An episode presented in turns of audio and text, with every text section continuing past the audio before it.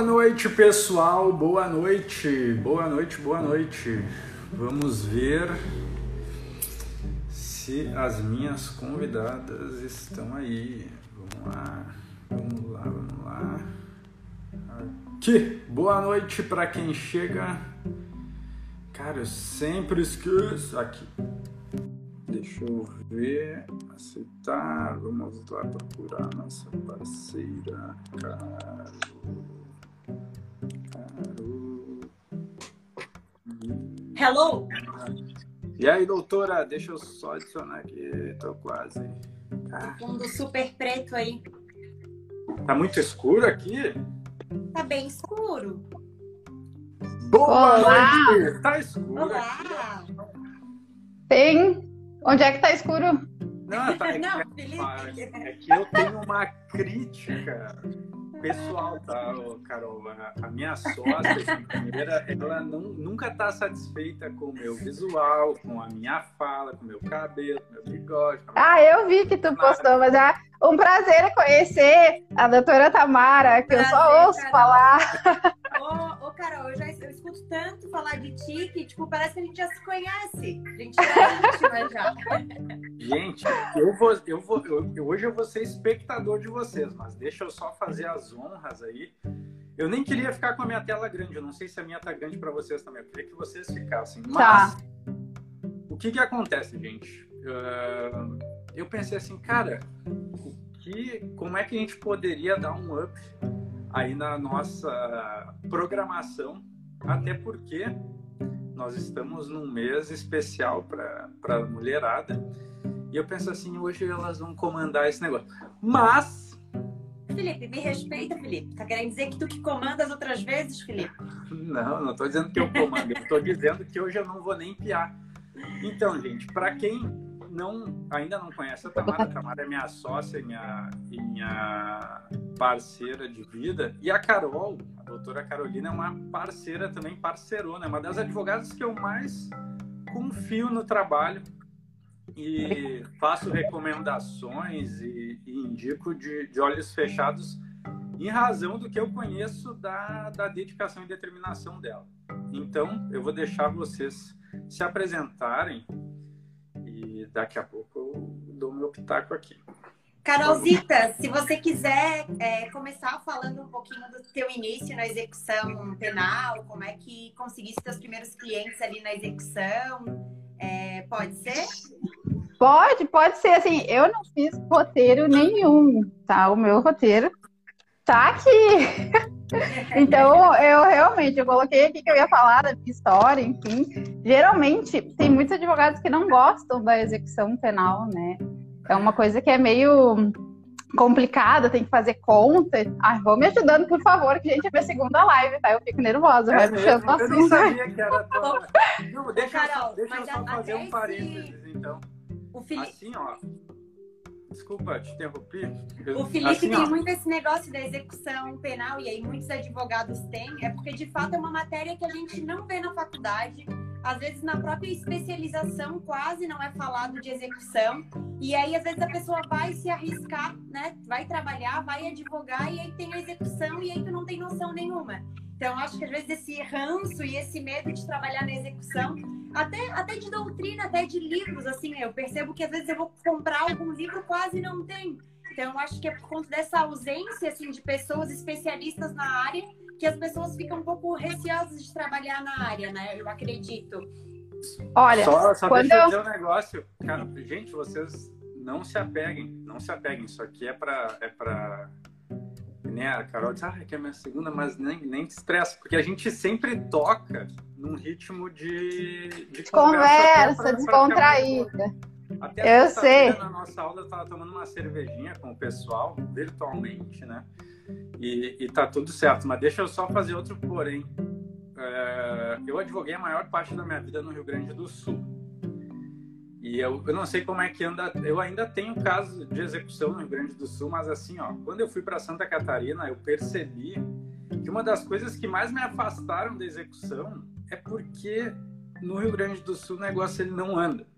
Quer, quer dizer, agora, né, a Carol ela atua com mais frequência. Eu digo assim, eu comparo com aqui, eu vejo que, que tem uma Mas e aí anda? Hã? Aí em Santa Catarina anda? Aqui, ô Carol, aqui a gente não precisa pedir uma coisa de cada vez. Aqui a gente não precisa. Cara, no Rio Grande do Sul, para acontecer, pelo menos da minha época, eu não sei como é que tá aí agora, mas para as coisas acontecerem, eu tinha que, assim, ó, tá no balcão do fórum, tá ligando, tá mandando e-mail, ligar dizendo que mandou e-mail, dizer, dizer ó, eu mandei e-mail, liguei e eu tô indo aí hoje. E naquela insistência para eles fazerem as coisas de saco cheio da tua cara, na verdade, né? Tu chegou a pegar aquela época em que os packs eram físicos, então. É, na verdade, é essa época que eu tô me Meu Deus, cara. É que quando eu comecei, quando eu comecei agora a advogar, eh, eu comecei a advogar no início da pandemia. Então, quase todos os procedimentos eles começaram a ser digitalizados para o seu. Então, eu vou te dizer, eu nunca cheguei a pegar um PEC que fosse físico, nunca cheguei a ir lá no balcão da VEC. Claro que se eventualmente eu pegar algum, se precisar ir lá, eu vou ir. Mas, por enquanto, só peguei processo eletrônico. Que bom, né? Ou não que também, bom. porque isso dificulta um pouco o contato. Incom uh, dificulta um pouco o incomodar. Tem uma. Falou, a, o Felipe falou aqui da agilidade. Tem uma juíza, a juíza da execução ali de Floripa. É, quando vai para ela com a manifestação do Ministério Público, ela costuma decidir tudo em 24 horas. Então, se, se, a gente liga lá e fala, ah, doutora, dando uma atençãozinha, ela, querida, aqui a gente decide em 24 horas, não precisa ficar me ligando. tipo, Nossa! É, é, é não, aqui horas. nós, temos, aqui nós temos uma vara de execução criminal que o pessoal aqui do Rio Grande do Sul que estiver assistindo vai concordar comigo, que se eu não me engano é a primeira VEC aqui, que tem uma doutora muito show. Geralmente o cartório ali anda, anda muito, muito legal. Não precisa ficar incomodando muito. Mas em relação às outras VECs, uh, geralmente a gente precisa dar uma incomodada. Não só aqui de Porto Alegre, mas Novo Hamburgo, assim, eu tenho encontrado também bastante dificuldade Ô, nesse Vinícius É de, Vinícius é de Novo Hamburgo, lá, PEC físico, raiz. Bom, Vinícius, eu acho que ele estava advogando, eu estava tava saindo do, do Não, colégio, gente, aqui foi tudo digitalizado. Tudo digitalizado, o processo virtual foi implementado muito antes do que no Rio Grande do Sul, né? No Rio Grande do Sul tem comarca que ainda é tudo físico, que está tudo ainda sendo digitalizado. Então, para mim, o virtual, o digital sempre foi muito melhor e a gente já tem o digital aqui já há um bom tempo.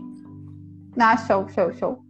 Mas conta aí, como é que tu, como é que tu foi parar na. Porque assim, ó, eu sempre te vi, eu sempre eu te tenho como uma referência de. Claro, tu é uma advogada criminal, mas eu tenho uma referência tua como uma advogada que atua muito em execução.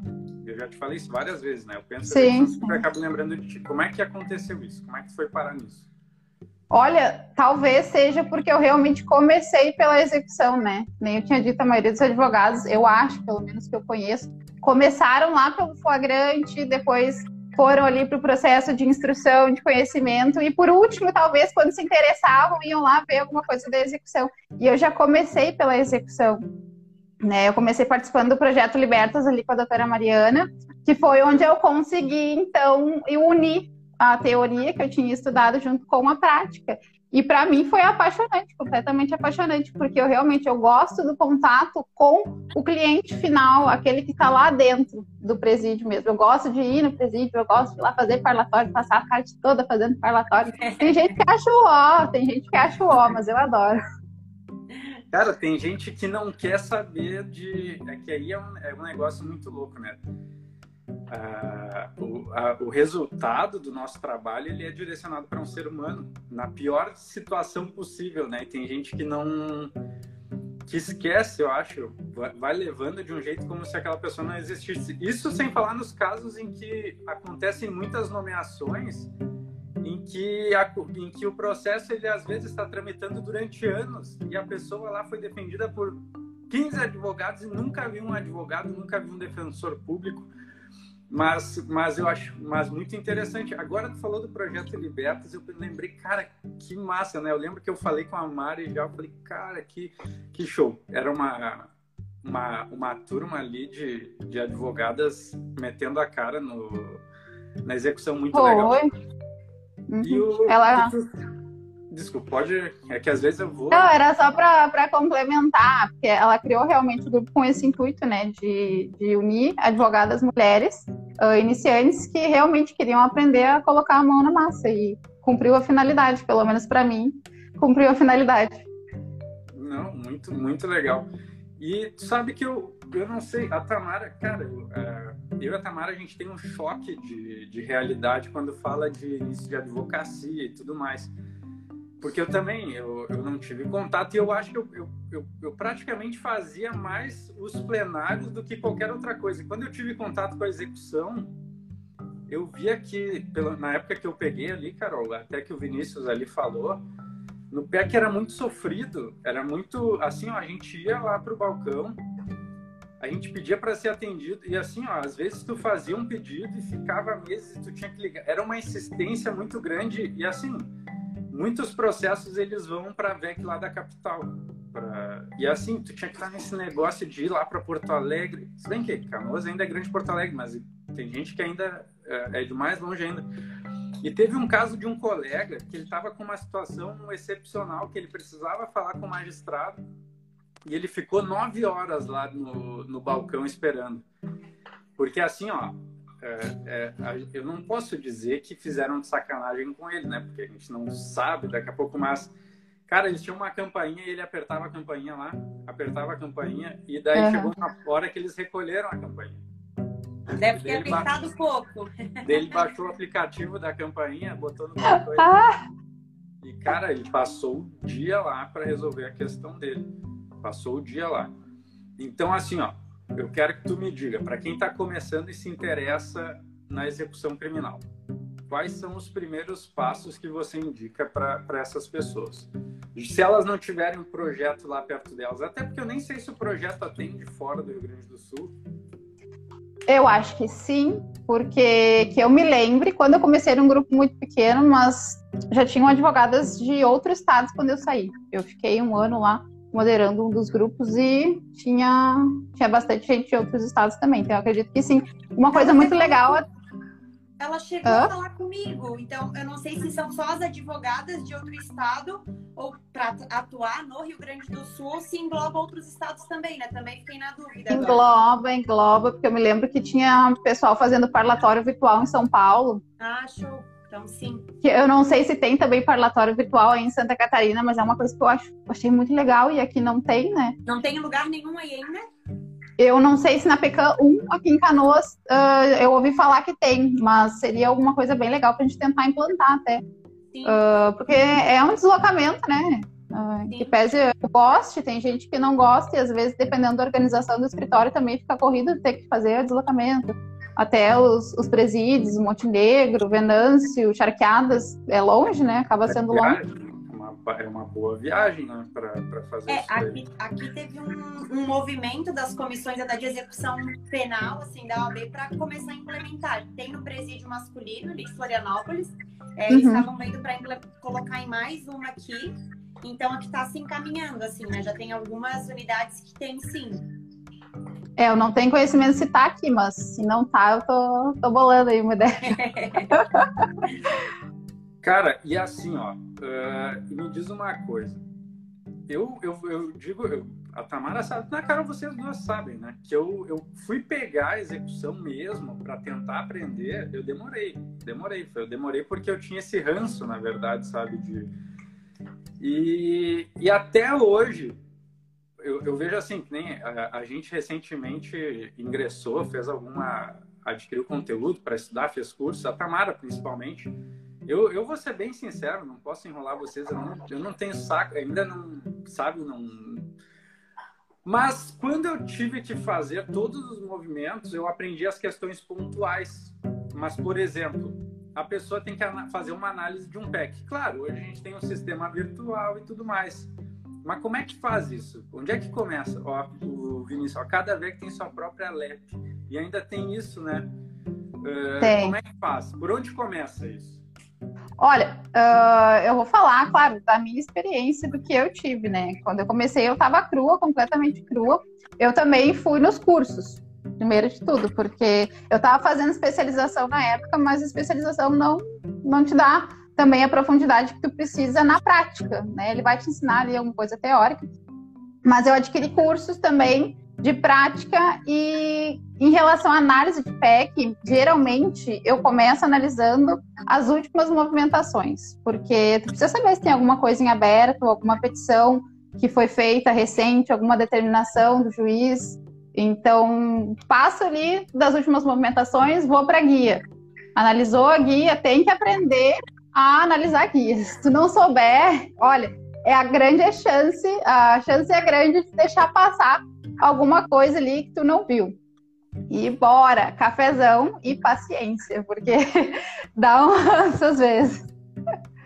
Cara, mas tu sabe que, assim, ó, pelo que eu percebi, mesmo que tu tenha uma guia com várias informações, a gente é obrigado a fazer uma análise minuciosa dos autos, porque muitas vezes elas estão trocadas, não estão? Total. É refazer total. os cálculos, por exemplo, confirmar a data base, confirmar. Até daí entra a importância de quando for atender o cliente, por exemplo, confirmar quando é que ele foi preso preventivamente, quanto tempo que ele está preso, ah, se ele está trabalhando, se ele está estudando, para daí fazer os pedidos de remissão, confirmar o horário de estudo e trabalho, porque às vezes aí ele vai ter a hora extra. Então, tem algumas coisas que costumam acontecer com frequência. Tem muitos erros. Às vezes ali, ah, era caso de um crime comum e aplicaram porcentagem de crime hediondo. Então, quando a gente pega a primeira vez, ah, por exemplo, tô indo conversar com um cliente a primeira vez, né, para quem tá para quem tá começando, é confirmar, tem que confirmar todas as datas, tem que ver se se, foi, se cumpriu pena de, de forma provisória, se teve detração, se foi mudado o regime é um monte de coisas. É um checklist. O cliente vai é um checklist. isso daí? Oi? Olha, tem grande maioria, a grande maioria sabe. O que não souber, tu tem que ir perguntando, tu tem que ir puxando, vai com o teu checklist ali e vai puxando. Daí tu vai descobrindo as. E geralmente o cliente ele sabe quanto tempo que ele ficou preso. A data, imagina, ele tá ali recolhido. Então, geralmente ele é o que mais sabe inclusive as datas de trabalho, o horário de trabalho, quando foi preso, Exato. quando foi solto. Geralmente eles sabem tudo. Então, essa tem que ter essa troca ali no momento de estar conversando com, com o cliente. Às vezes é... eles não sabem o que, que é exatamente a database, eles têm uma dificuldade muito grande de entender essa questão do período ali que marca o início da pena, o início da contagem dos benefícios, mas tu vai, como profissional, tu tem que ir perguntando, porque tu tem que saber, né? Daí depois tu explica para ele o que, que significa a database. Às vezes eles não vão entender, mas a maioria entende. Se tu explicar Sim. com jeitinho ali, eles entendem. Ô, Carol, e até um, um, um, ponto que eu ia, que a gente queria também saber de ti. É, no, no, contrato de honorários, quando você vai fechar o contrato de honorários com o cliente, aqui a gente sentiu a necessidade de colocar algumas cláusulas que são importantes. Por exemplo, é, para quem está começando, às vezes não tem essa noção. Ah, se vai no presídio, se não vai, quantas idas está inclusa no contrato. Porque, por exemplo, aí não tem parlatório virtual, mas aqui como tem, ah, se o parlatório for virtual, vai ser um valor, mas se tiver que se deslocar, vai ser outro valor. Então, assim, Sim, comprar o deslocamento também, né? Tem, tem quais são os pontos assim de contrato de honorário que são mais importantes para ti?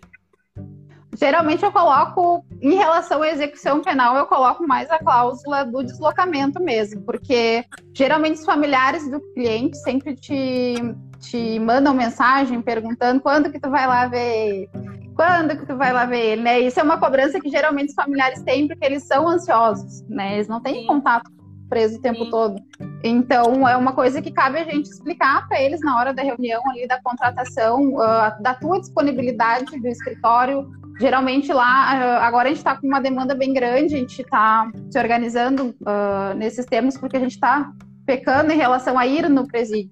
Né? Então, a gente está sentindo necessidade de cobrar o deslocamento até pelo gasto do tempo, claro, combustível, Sim. então nem se fala, né? Sim. Mas essa é a cláusula que a gente tem dado preferência, de cobrar o deslocamento e explicar que a gente não vai estar tá lá o tempo todo.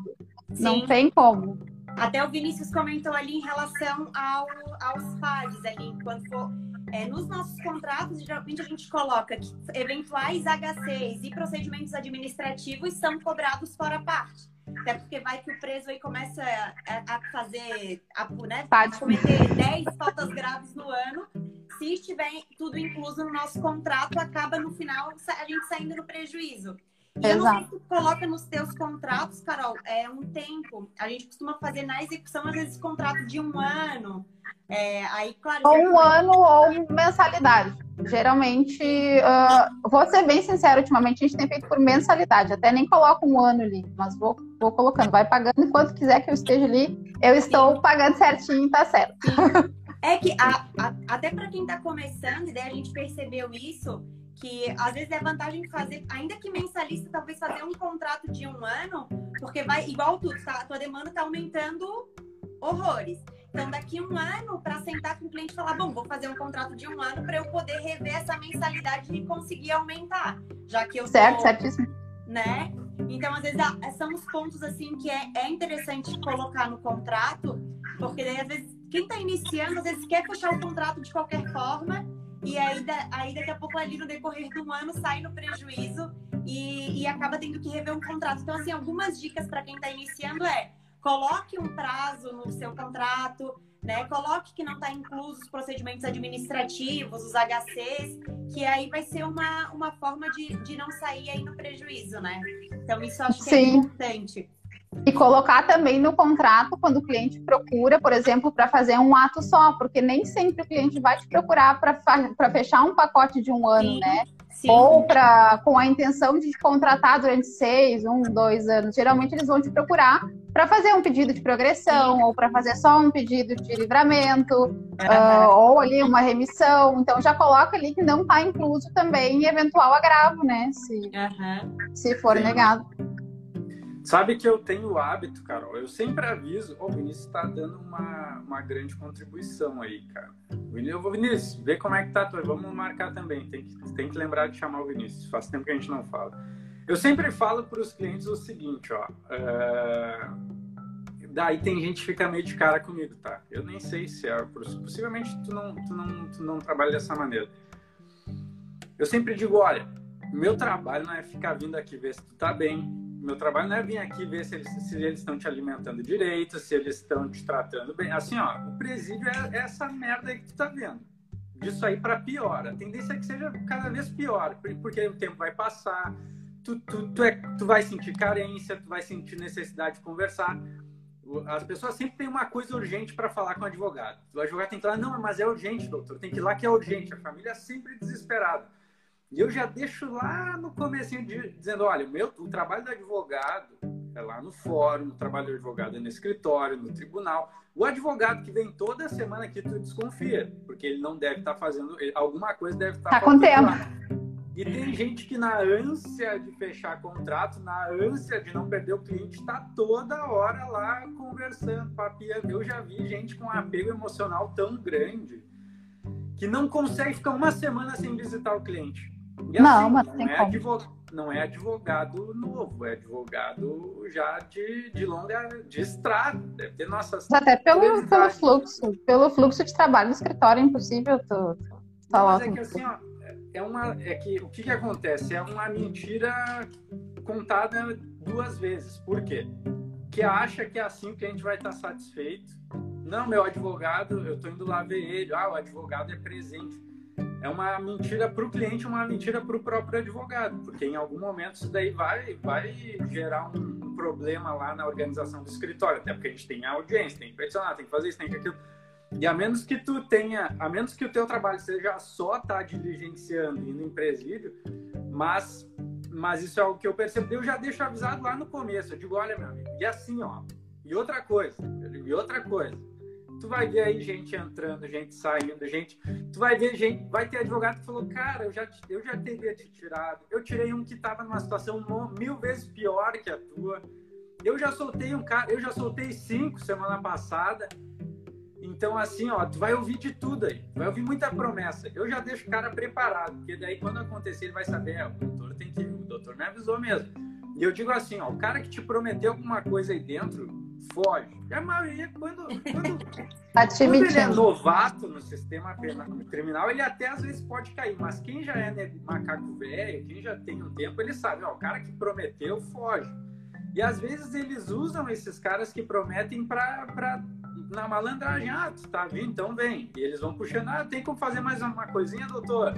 E vão sugando, daí fica, fica esse jogo de que não é bom para ninguém, mas que é uma enganação do, e até assim, não só explicar pro, pro, pro cliente, pro preço, mas para a família, né? No sentido assim, o Felipe às vezes fala, mas no sentido, olha, quem visita, quem faz a visita para ver, né, como está, é a família. É, né? A gente vai até o estabelecimento, por exemplo, se a gente precisar ver, confirmar alguma coisa, passar alguma informação é, sobre o processo. Aí isso não só na execução, mas geralmente quando o preso, por exemplo, é preso em flagrante. Quando a gente vai fazer o primeiro contato com o preso, a gente diz, olha, a gente vai fazer isso, isso isso, a tua família vai te informando caso tenha alguma informação relevante ou antes da audiência a gente volta a conversar.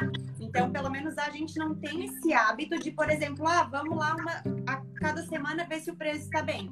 A gente não tem esse hábito porque imagina, né? A não ser que tu, se a família insiste muito, que daí eu digo que é a importância de colocar isso no contrato, ah, se a família incomodar muito e você vê que você tem que ir, você tem que cobrar diligência e até já é uma forma de, olha, quem visita é você. Se a gente ter que ir além do que a gente achar necessário, vai ser cobrado a parte, vai ser, tem que ser pago essa diligência, né? Porque e outra coisa. Pode falar. E outra coisa importante, aproveitando esse teu gancho que tu falou, uh, das visitas dos, uh, que os familiares falam e assistência, não são raras as vezes que os familiares pedem para a gente levar algum tipo de assistência para o cliente no presídio. Sinceramente, não oriento, não recomendo, porque pode ser furada. Me entende? É. Mesmo que a gente compre, a gente já fala para o cliente: olha, na contratação, quem vai fazer a assistência, quem vai levar as sacolas, quem vai levar qualquer coisa que ele precise lá dentro, vão ser os familiares, entende? Entra em contato com a sala de revista, pega o telefone, verifica os itens que entra certinho, uh, verifica para fazer a tua carteirinha certinho, a documentação, eles vão te orientar. Isso aí não perpassa pelo escritório de advocacia. Não, porque pode assim, ser né, perigoso. É claro que a gente não espera que, o, que a família do cliente vai fazer alguma coisa, só que a gente tem que se preparar.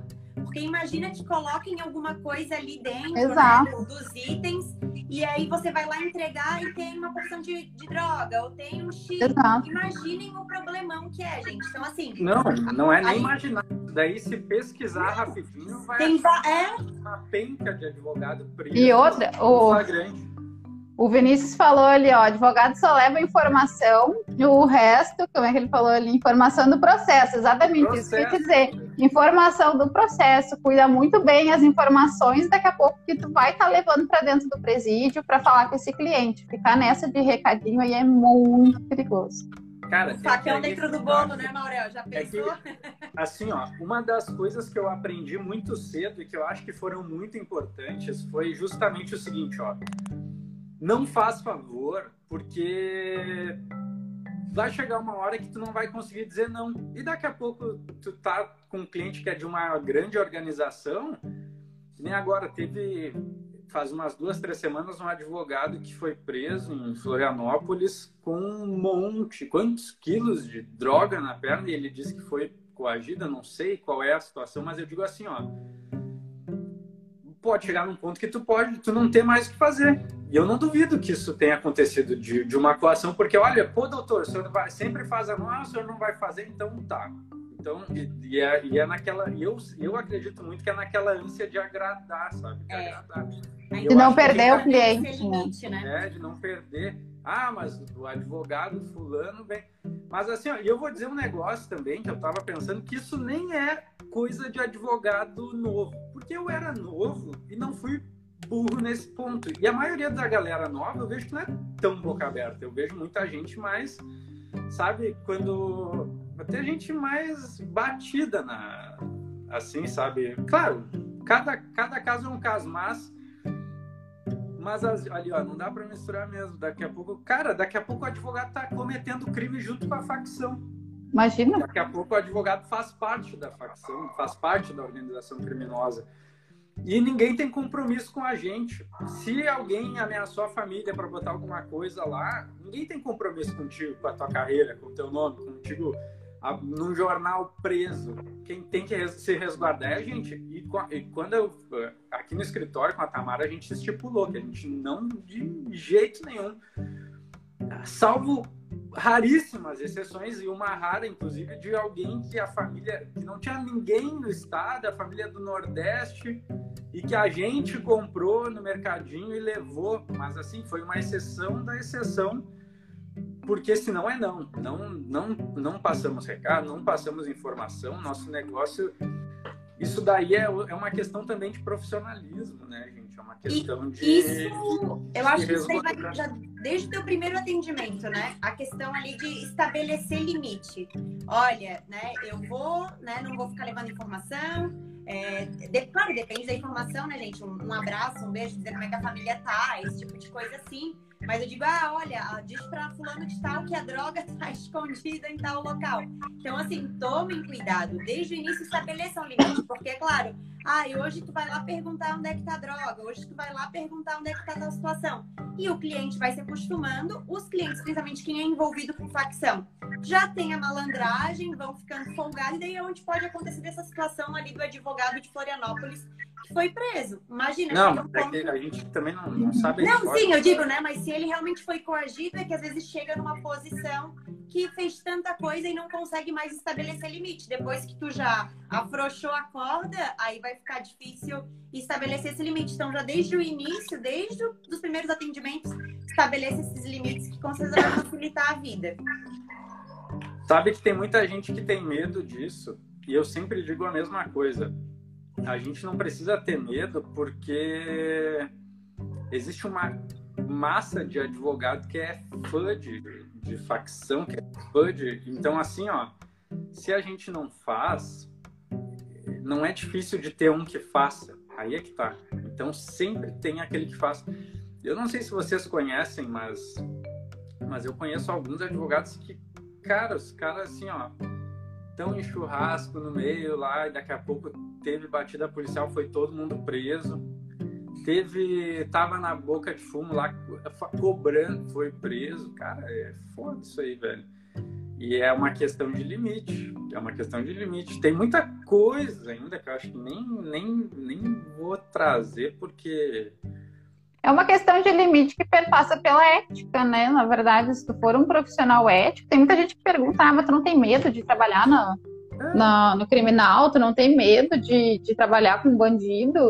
E, gente, assim, se tu fores um profissional ético, tu Tem não tem coisas. Exato, não, não pode jamais prometer ah, ah, um resultado para um cliente, alguma coisa que tu dá um juízo de probabilidade ali, ah, o que pode acontecer, o que é provável acontecer, mas te resguarda, né? Não, É. não promete resultado. Óbvio, não, não desvaloriza o teu trabalho, me entende? Porque daqui a pouco pode ficar parecendo assim, ah, eu não tenho bola de cristal, não sei o que vai acontecer.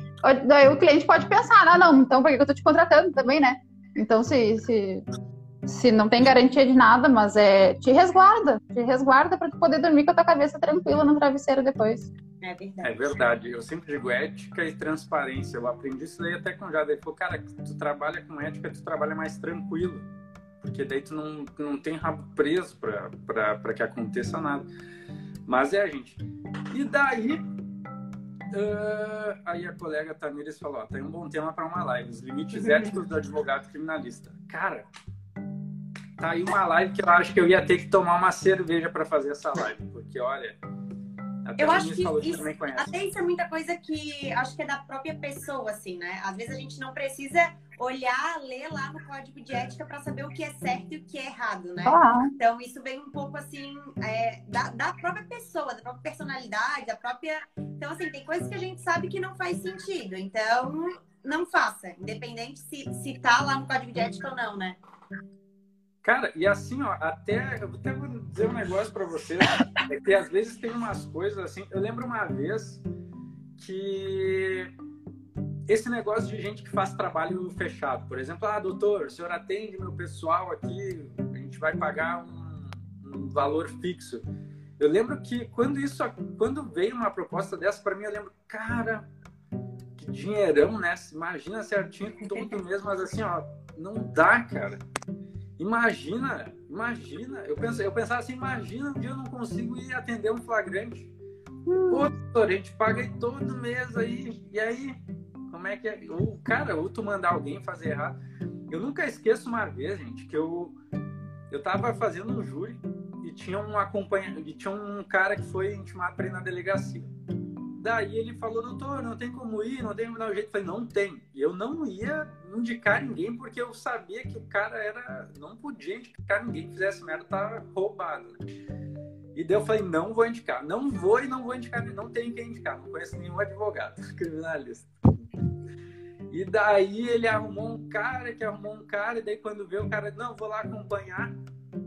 E no dia do depoimento, o advogado simplesmente sumiu do mapa. E o cara que indicou esse advogado estava apavorado. Foi até na casa do advogado que sumiu, mandou, tirou fotos da frente da casa. Diz, olha, eu tô aqui, mas ele não tá.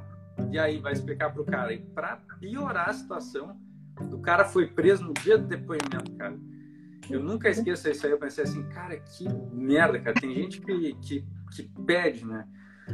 Mas assim, é, é, a exceção da exceção também. Muita gente pergunta, ah, tu não tem medo, nem a Carol falou agora.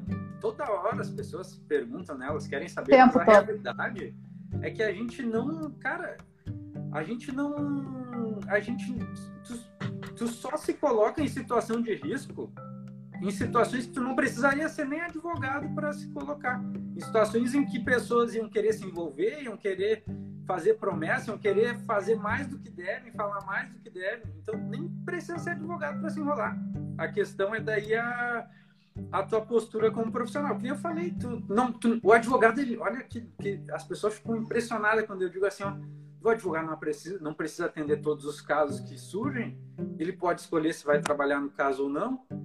E se for um parente teu, como é que tu vai fazer? Se matar um parente teu, eu não vou fazer a defesa dele. Como é que eu, ia ser maluco se eu fizesse? Eu vou, eu vou, passar, eu vou, vou ter que indicar outro colega. Mas assim, é que, é que são uns mitos, mas, mas histórias, mas assim, eu acho que no tempo a gente acaba às vezes até se divertindo quando a gente simplesmente nem fala nada, né? É, é brabo mesmo. Meu dinheiro vem crime, sabe? É isso aí tudo. Aí. Piorem. Piorem. A depender da situação. Uh, tem de gente que é assalariado aí, de gente que sonega imposto. É, é que aí, aí é outra questão, né? O que, que é o crime? O crime, o crime ele, ele não é aquilo, não é aquilo que eu acho que é ruim, mas que é o que está na lei que está na lei. Se, se, se tá na lei que levar droga para festa é, é, crime, não, não é só o traficante lá da comunidade, não é só os piá que estão na esquina vendendo droga. Tem, às vezes tem um amigão ali, ele, ele tá cometendo tráfico, ele é criminoso também, tanto quanto aquele outro lá. Então, assim, às vezes as pessoas confundem porque elas, elas acham, elas associam crime a determinados tipos de pessoas. E quando, e quando isso assim, ó, e, a, e, aí é que tá, né? Quando, quando chega nessas pessoas, a gente quer toda a rigidez possível. Mas quando vem até algum dos nossos, a gente consegue entender que aquele lá não era um criminoso. É um cara trabalhador, é um cara que faz isso, que faz tudo certinho, tem família, tem filho, é casado, vai na igreja, faz caridade, uh, ajuda a velhinha a atravessar a rua e trafica uma droguinha no fim de semana. É crime igual. Daí, quando chega nos nossos, parece que a gente não quer. Mas, enfim, também é uma questão aí que, que não tem nada a ver com o que a gente está. Mas é que é um tema que a gente. Mas é que no final das contas tem a ver, né? Porque hoje o que, que a gente enxerga dentro do presídio? São pessoas segregadas que que realmente elas estão à margem, né? Acabam sendo taxadas, acabam sendo estão vulneráveis, né? Cara, é seletivo o sistema. As pessoas não têm ideia, não têm ideia. Eu até assim, ó, eu não sei se vocês olharam o documentário do Presídio Central. O documentário não, o filme que tem, até o indico, ó, no YouTube tem o filme, pesquisa aí, Presídio Central, o pior presídio da América Latina, ou do Brasil, um negócio assim.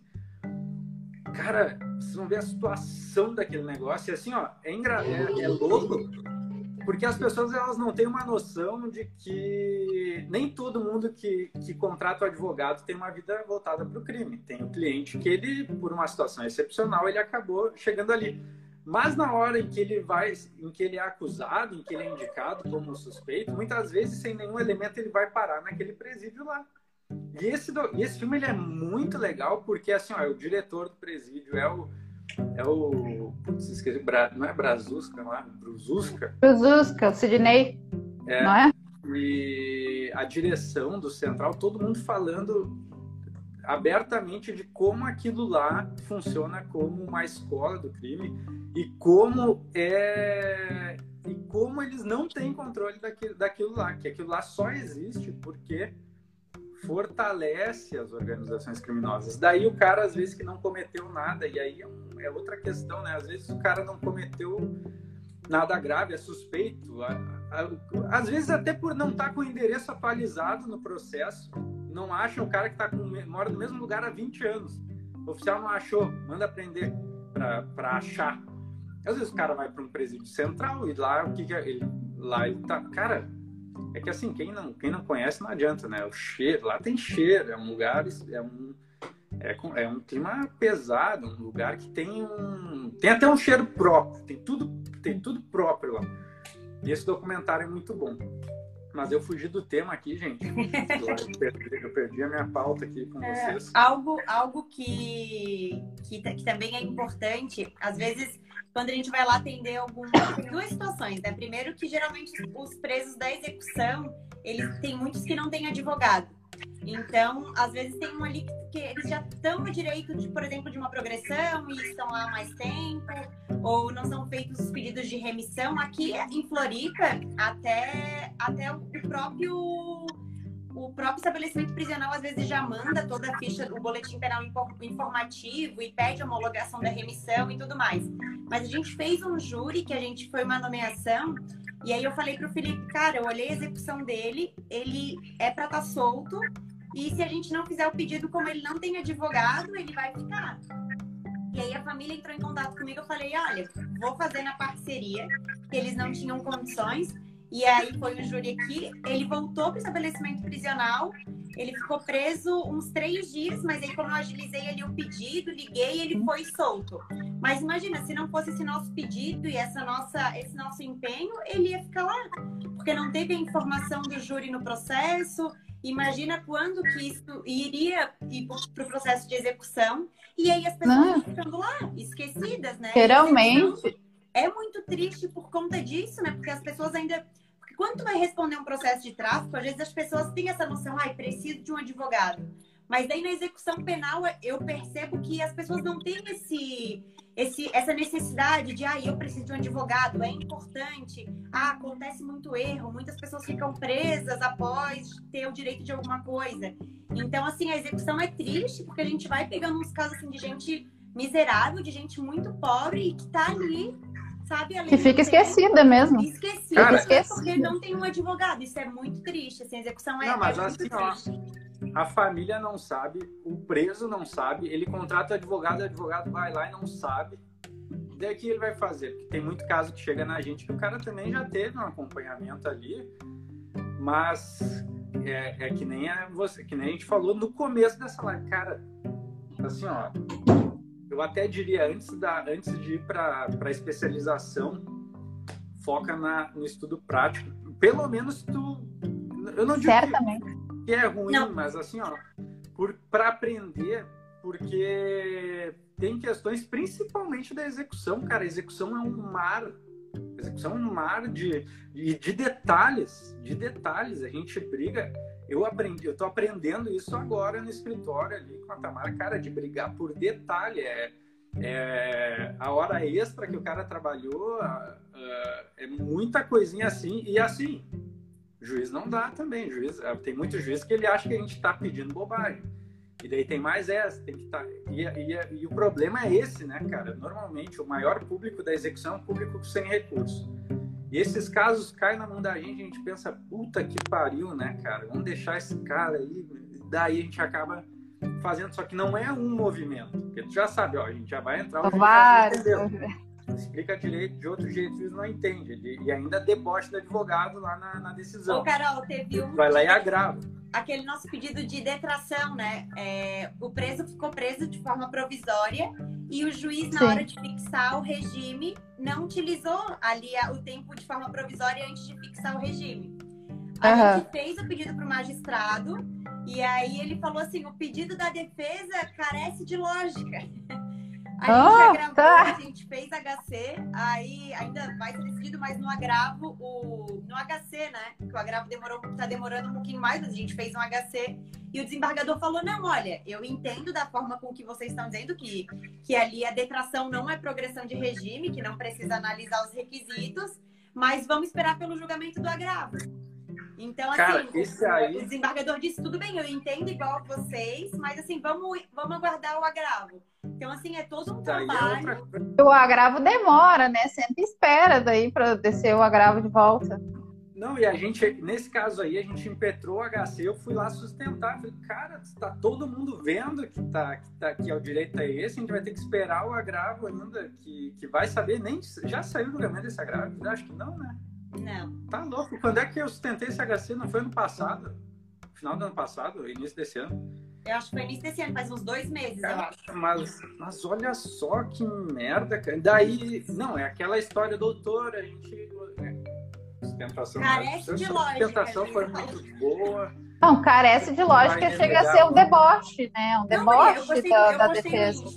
Foi assim. Porque olha só, daí tu recebe, tu recebe uma decisão dessas e como é que tu vai pegar isso e mostrar para o cliente? Daí, olha só, esse foi o resultado da nossa, da nossa petição. O juiz está dizendo que carece de lógica. Como é que, olha a posição que fica o profissional em relação ao cliente, O cara entende? ter acesso a isso aí, né? E aí entra o problema. O cara tem acesso e vê antes. Ô, doutor, que é isso aqui? Como assim não tem lógica? Que tá fazendo? E entra o problema, assim, ó, muita gente, não só em execução, mas em diversos temas, as pessoas se aventuram, assim, né? Ah, tá, vou começar a fazer tal coisa e não tem sequer uma base. Então, até gente- eu tava assistindo uma aula uma vez de execução e aí o advogado falou: Ah, eu não vou ficar recalculando, eu não vou ficar refazendo cálculo. O trabalho do advogado não é fazer cálculo, isso aí quem faz é o juiz. Então, assim, na execução penal, isso Tá é, fudido. isso- isso é um. Coitado do cliente. né? É, isso é muito básico. Tu vai precisar pegar e tu vai ter que refazer, porque geralmente tem erro. Então, assim, precisa pegar ali, ah, não gosto de fazer cálculo. Às vezes a gente. Tamara, Manu tá dizendo que o Felipe é parecido com o Zé Filhos Cantor Leonardo. Cara, não é o primeiro, Maurel, que fala isso, acredita? Só falta o jatinho particular Ah, é.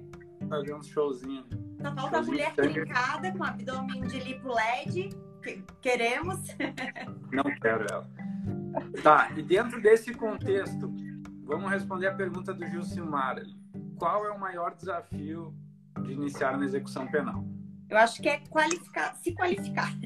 As pessoas querem trabalhar sem, sem se qualificar, sem, sem estudar. Sem estudar. É, então, Sem Cara, estudar aí- e sem ter paciência para analisar os autos. Porque, assim, uma passada, até tu te acostumar a analisar um PEC, demora um tempinho, entende? Tu não vai entender de primeira. Já tive colegas que disseram, Carol, é horrível para eu analisar um PEC, eu não consigo entender o que está acontecendo. Assim, no início, tu vai sofrer um pouquinho até tu entender como é que funciona.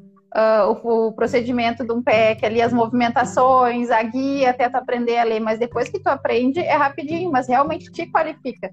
Procura cursos práticos que vão te ajudar.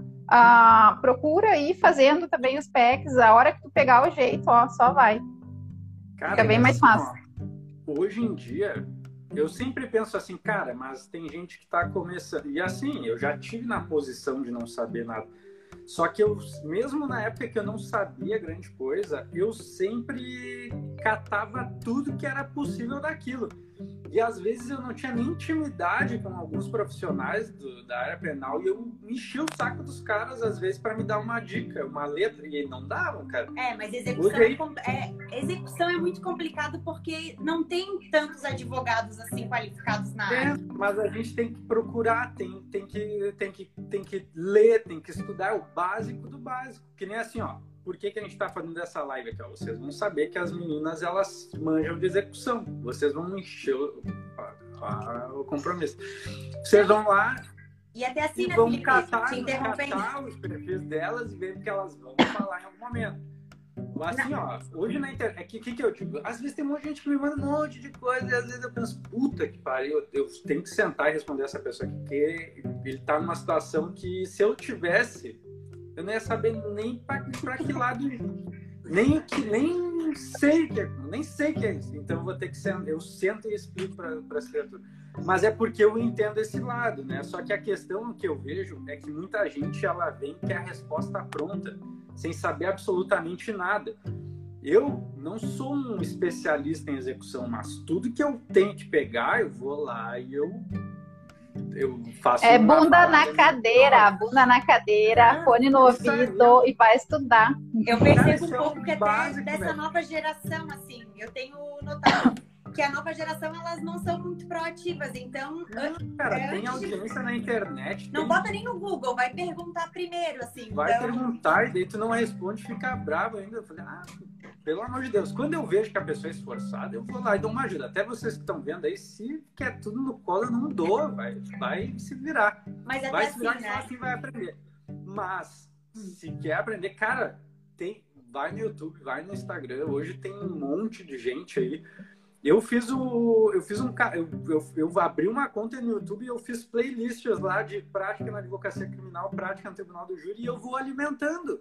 E às vezes tem gente que me pergunta, doutor, você pode me indicar? Eu falei, cara, vai, eu já mando para lá, ó, vai lá que lá tu vai te, vai te achar. Qualquer coisa específica, depois se tu olhar tudo, tu me pergunta.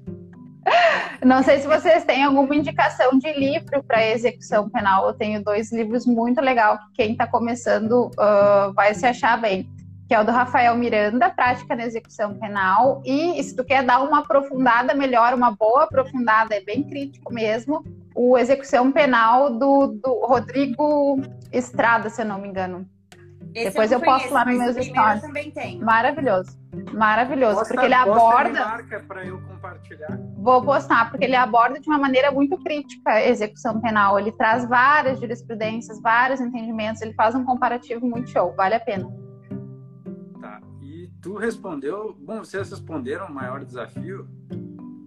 É, eu acho que esse pode ficar, que nem a, a Tamara falou, estudar, gente, estudar, não tem muito o que fazer, tem que ter paciência. E, e até assim, né, gente, é, na dúvida, se tá muito cru e não quer perder o cliente, faz parceria. Parceria, cara. Sabe? Olha, Tó, Tamara, Carol, eu não sei. É, tô iniciando agora, vamos fazer uma parceria, te dou tanto, tu faz, tu me explica, e é parceria, sabe? Então, e assim... não, não se arrisca, porque não é a tua vida, é a vida do cliente, né? Então tem que ter essa responsabilidade. Cara, e é melhor 50% de alguma coisa sem correr risco do, do que 100% de tudo e, e ficar mal falado depois. De Eu falei palavrão, né? Alguns aí. Mas, gente, deixa eu só ver se tem mais perguntinha. A gente não vai se estender que nem eu tenho ficado muito tempo aqui. Só que eu tenho que protocolar uma petição que o prazo está batendo aqui. Deixa eu ver se tem uma perguntinha. Aqui, ó. Vai vendo aí enquanto Qual eu curso recomenda para aprofundar o Vocês têm algum material que vocês indicam? Indicar assim, ó, esse aqui eu, eu boto a mão no fogo. Esse livro tá até na recepção do Rafael Miranda, que foi esse que é de um defensor, né? Ele dá as matérias, explica direitinho e aí ainda tem uns modelos de peça. Então ele é defensor público, é, Exato. É, é um te, são temas é bem aprofundadinho. Então é. Ele tem um de lei de drogas também muito bom. É, então... Cara, vocês vão. Vocês postem, depois marca aí. Mas, assim, uh, Tamires, em relação a curso, eu indico sim, uh, que foi por onde eu comecei, não sei se vocês conhecem, acredito que sim, que também foi defensor público, já que é o Evinis Talon. Eu sei que o Felipe tem um, um rancinho ali do Evinis, que ele já falou, que não gosta muito do Evinis, mas eu vou dizer, eu devo muito a ele, porque o que eu aprendi, se eu conseguir começar, foi em razão dele. Ele dá uma boa aprofundada na prática da execução eu, eu penal e em outros temas também. Rancinho, mas eu não colhei muito material dele, assim, assim eu Engraçado, é a gente cria um é. negócio é. e nem sabe por quê.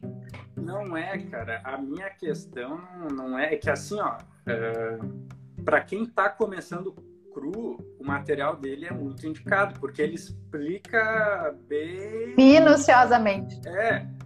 A minha questão era que quando eu já, eu, eu já queria chegar no, no, no final ali, na, no que eu precisava saber, só que ele, ele faz toda uma condução, mas mas na real, no fim, é o, é o, adequado, porque às vezes a gente peca por já ter o conhecimento de, de não conseguir passar para as pessoas, às vezes, algum procedimento, alguma coisa. E ele ainda consegue resgatar isso, de, de trazer desde lá do. Mas, eu não, mas é, é, que cada um tem seu método. Né? Ô, Carol, não, calma que a gente, vai, a gente vai lançar um curso de execução, daí a gente sai Mas assim, pra tu ter ideia, ô, Carol, pra tu ter ideia, o Evinísio eu nunca estudei com ele, mas no meu primeiro júri tinha uma aluna dele que estava fazendo comigo, a Bruna, e elas ligaram para ele e falaram: Ô professor, a gente tem um caso assim, assim, assim, vou te passar pro Felipe aqui para tu falar com ele. E ele me atendeu. Ele, o, o Jader, também eu nem conhecia o Jader, o Jader passaram o telefone, não tinha contato com ele, passaram para mim. No nosso primeiro júri a gente fez isso. Eu nem nunca tinha falado com eles, peguei o telefone eles me atenderam e ouviram ali o que eu tinha para dizer. Então, assim, ó, por mais que a gente às vezes tenha uma visão de uma coisa ou outra diferente, cara, eu nunca esqueço quem quem quem, quem faz isso assim de, de, de ouvir quem tá precisando. Na época a gente, que nem, a, que nem eu falei, na época a gente achou que tava com tudo alinhado e tal. Vamos, vamos para garantir dar um toque em alguém que, que já fez para a gente saber. Ligou lá e eles foram, e eles se prontificaram e, e ouviram a gente. Oh. Ô, Carol, até deixa eu. É um, um, ponto que eu lembrei que é importante, se acontece contigo, aconteceu essa semana e eu lembrei, né? Que tem sempre uns clientes, uns, alguns presos, alguns clientes que estão respondendo o processo que querem ser mais espertos que o advogado, né? Pra gente ficar atento. É, eu geralmente, se a gente vai analisar o processo, a gente não analisa o processo sem cobrar um valor por analisar o processo. E aí, o que aconteceu essa semana é que a gente ainda deu risada, né? O cliente falou: não, doutora, mas a doutora precisa analisar o meu processo antes para dizer os meus direitos, para daí eu dizer se eu vou contratar a doutora ou não. Então, assim, gente. Sempre tem um. É assim, ó. É, é, que aí você tem que ser mais esperto. Não, amigo, eu não preciso analisar o teu processo para saber que direitos você tem. Progressão de regime, remissão, livramento condicional. Então, assim, não caiam nessa. Ah, tá, vou analisar o processo dele para daí ver se tem direito ou não. Os direitos não mudam, né? Vão mudar ali alguma coisa ou outra. Se a pessoa já estiver no semi-aberto, por exemplo, só vai para o aberto mas a lista ali de direitos não, não muda muito, então não caiam nessa. Isso. Tem muito cliente, isso quando o cliente não é o advogado do presídio, já ouviram falar no advogado? Tem sempre o advogado da galeria, né, da cela, não, que é o que a, sabe tudo. Eu tenho até medo de sentar com um desse no porque daí o cara me deixa no chinelo, né? Conhece toda a LEP. Que que o já aconteceu. Deixa eu ver ó, vocês acreditam que falta profissional na área de execução, complexidade ou falta de...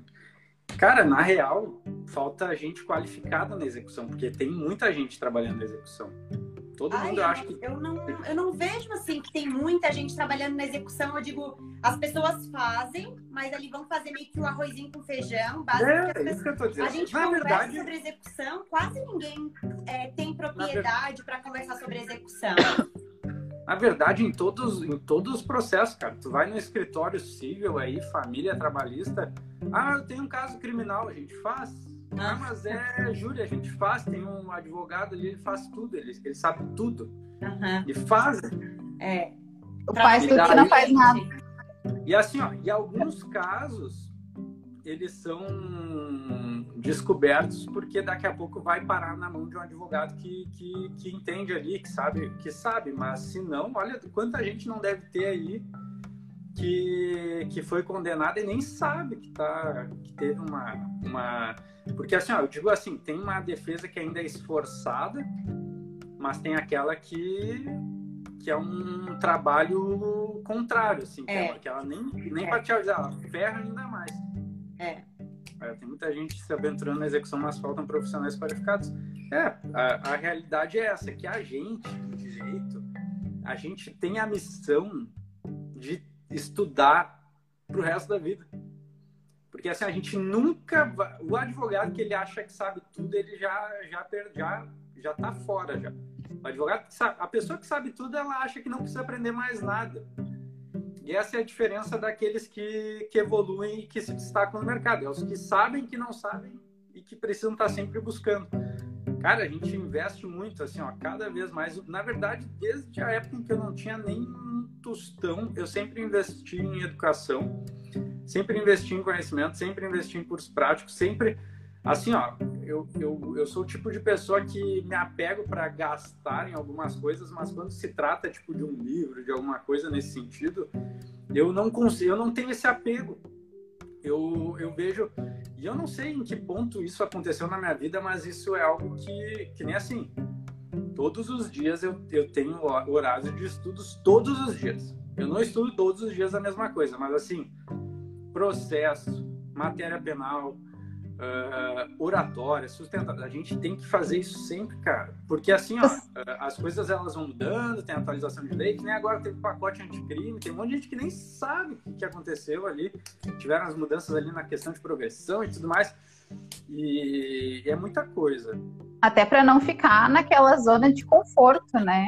Que daqui a pouco, quando tu vê, se tu para de estudar, se tu te acostuma com o que tu sabe, tu bate, tu tá batendo no teto ali já. Tu precisa ir além daquilo, até pegar o gancho que tu falou ali de curso. Tô fazendo um curso de oratória agora, comecei. É mesmo? Desconfortável, desconfortável, é pra quebrar aquela casca, assim, tu, tu, tu pra te soltar é difícil, mas é tu expande os horizontes, né? Então, gente, não fiquem jamais na zona de conforto. É o pior, o pior lugar que tem para ficar é a zona de conforto.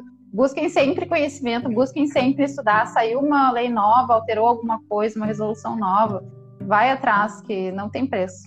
É verdade. É, e, também a gente lida com um negócio que é muito sério, né? Que é, um, é, um, é uma questão que e não é nem nossa, não é nem vocês que vão se ferrar, vocês.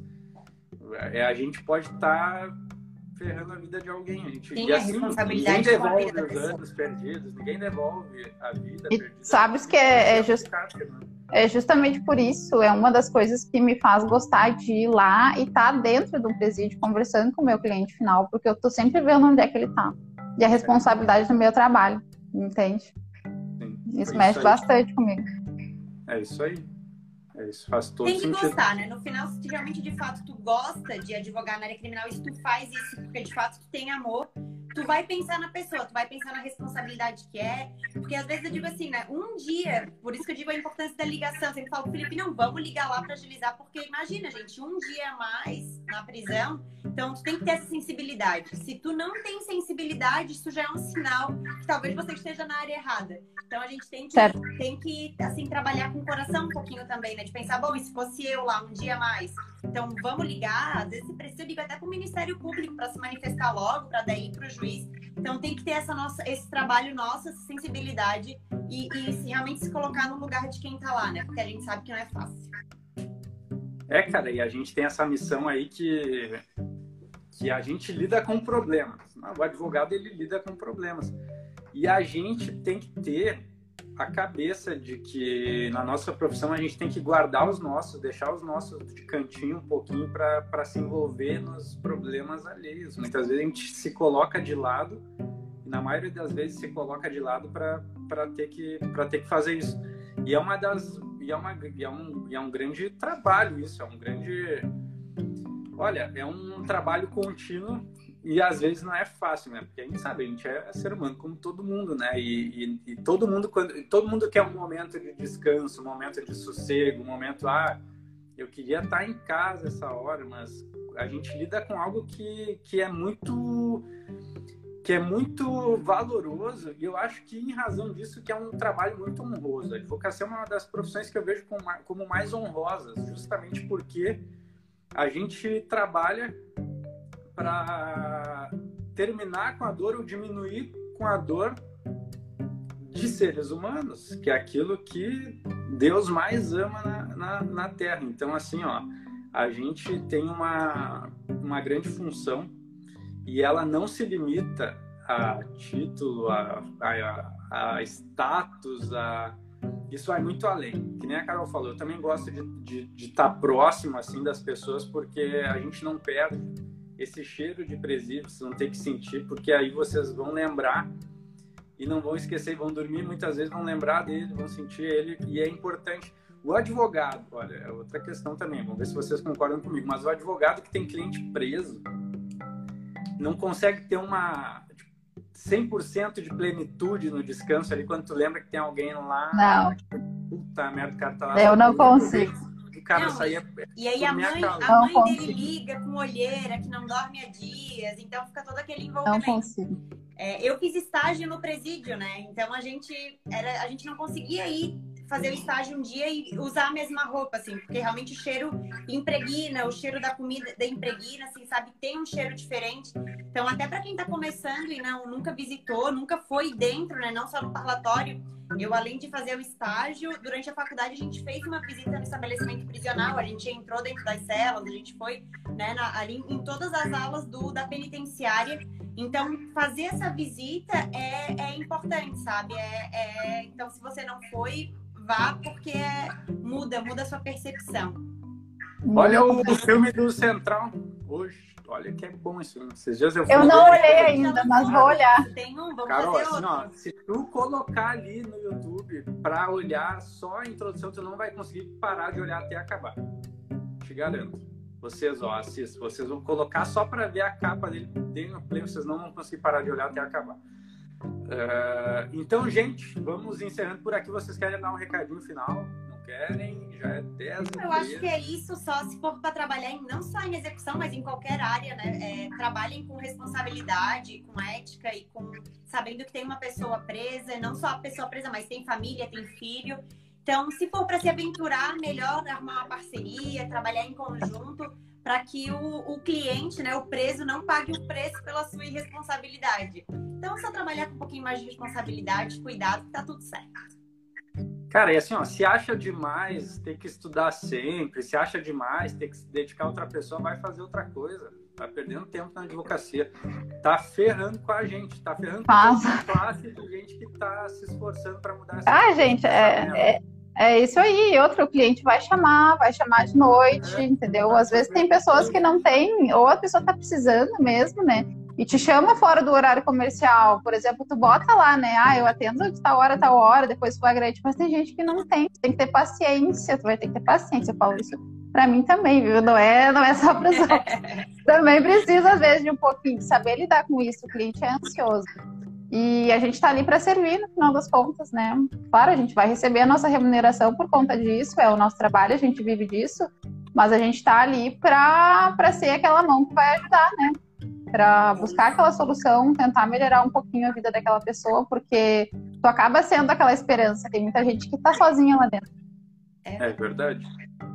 Gente, meninas, muito obrigado. Obrigada, Nossos Carol. Amigos que estão acompanhando. Eu que obrigado. agradeço o convite. obrigado por ter aceitado o convite. Fiquei muito feliz com essa aula que vocês me deram e nos deram sobre execução, porque eu também tô, tô, tô aprendendo, gosto de vou aprender até não sei quando, até eu, eu, eu já achei que eu tava de saco cheio de execução, agora acendeu uma luz no fim de tudo. Então tá, gente, um beijo para vocês. Beijo. Um beijo, boa noite. Boa noite. E até.